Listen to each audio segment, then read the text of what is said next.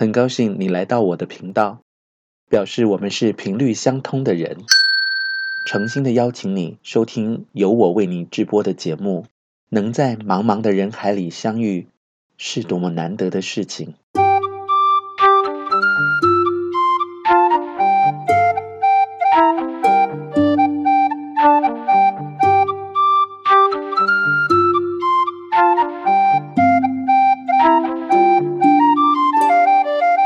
欢迎收听李俊东的《借东风》。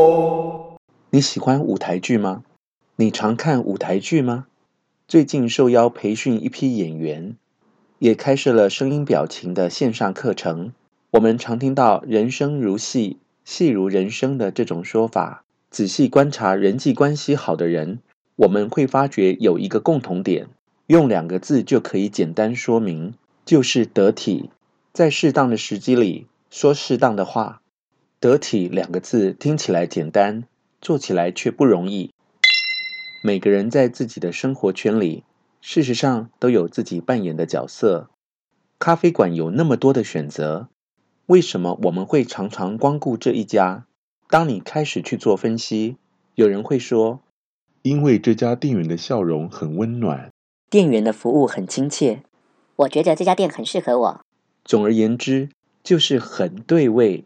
有一个知名的七三八五五定律，七三八五五定律是心理学教授艾伯特麦拉宾在七零年代通过十年一系列的研究，分析出口语和非口语的相对重要性所获得的结论。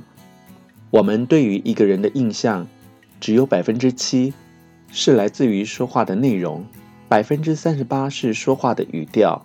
而百分之五十五是外在肢体语言所呈现出来的氛围。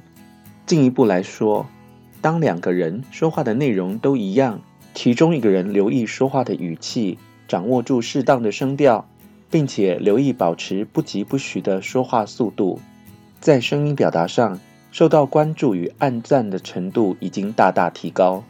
回想我们的生活里，总是有一些喜欢七嘴八舌的人，在厕所里。楼梯口、茶水间，总是喜欢喋喋不休八卦别人。一旦需要发表想法与意见时，却又闷不吭声。搭乘高铁、火车通勤，许多人都有这样的经验：想要闭上眼睛好好休息，偏偏有人大声聊天、讲手机，讲个不停。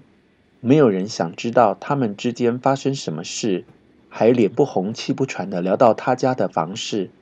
有些人看影片不戴耳机，强迫别人一起听；还有的人开视讯，莫名其妙把周遭的人都入镜，把车厢当成直播间，一聊就半个小时，真的好煞嘴。还有网红在车厢直接拍影片。